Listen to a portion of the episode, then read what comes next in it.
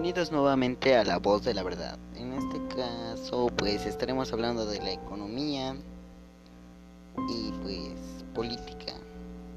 Pero en el caso de la política será pues un tema reciente, pero eso lo tocaremos más tarde. La economía en sí pues es el abastecimiento de varios recursos como comida, bebidas, distribución, etcétera, para que todos necesitamos en este país. Pero, ¿qué pasa con la economía? ¿Por qué se ha ido desplomando la economía en los últimos dos años?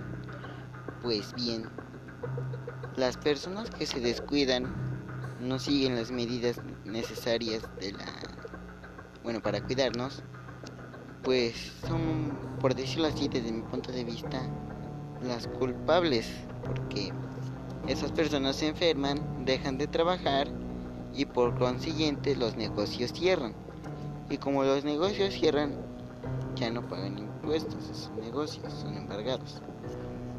Por lo tanto, ya no hay impuestos de los que se puedan abastecer el gobierno y pagar otras causas. Pero ese es otro tema.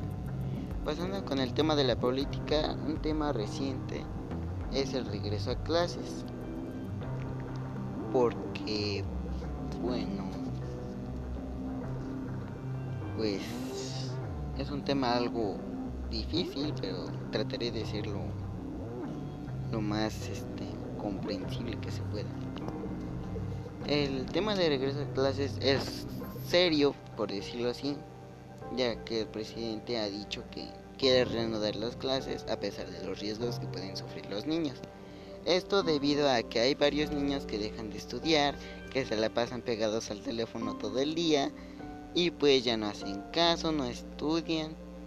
Y pues ahora algo nuevo que se está viendo, que es preocupante, es la disminución de los estudiantes ahora. Porque ya no son el mismo número de estudiantes que había antes. Por estas razones el presidente quiere reanudar las clases.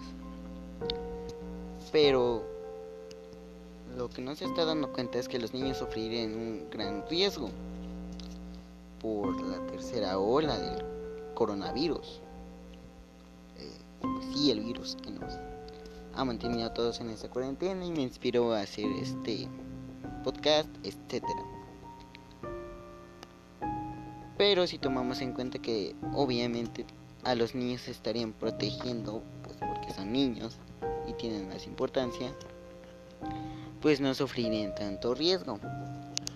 Los que sí sufrirían riesgo son los, los que no tienen una economía tan estable, puesto que sin, sin un buen salario de los padres, pues los niños no estarían muy protegidos o no podrían cumplir con la lista de útiles escolares y pues no podrían ingresar o no podrían tener todo a la mano pero ese es otro tema que tocaremos algún día.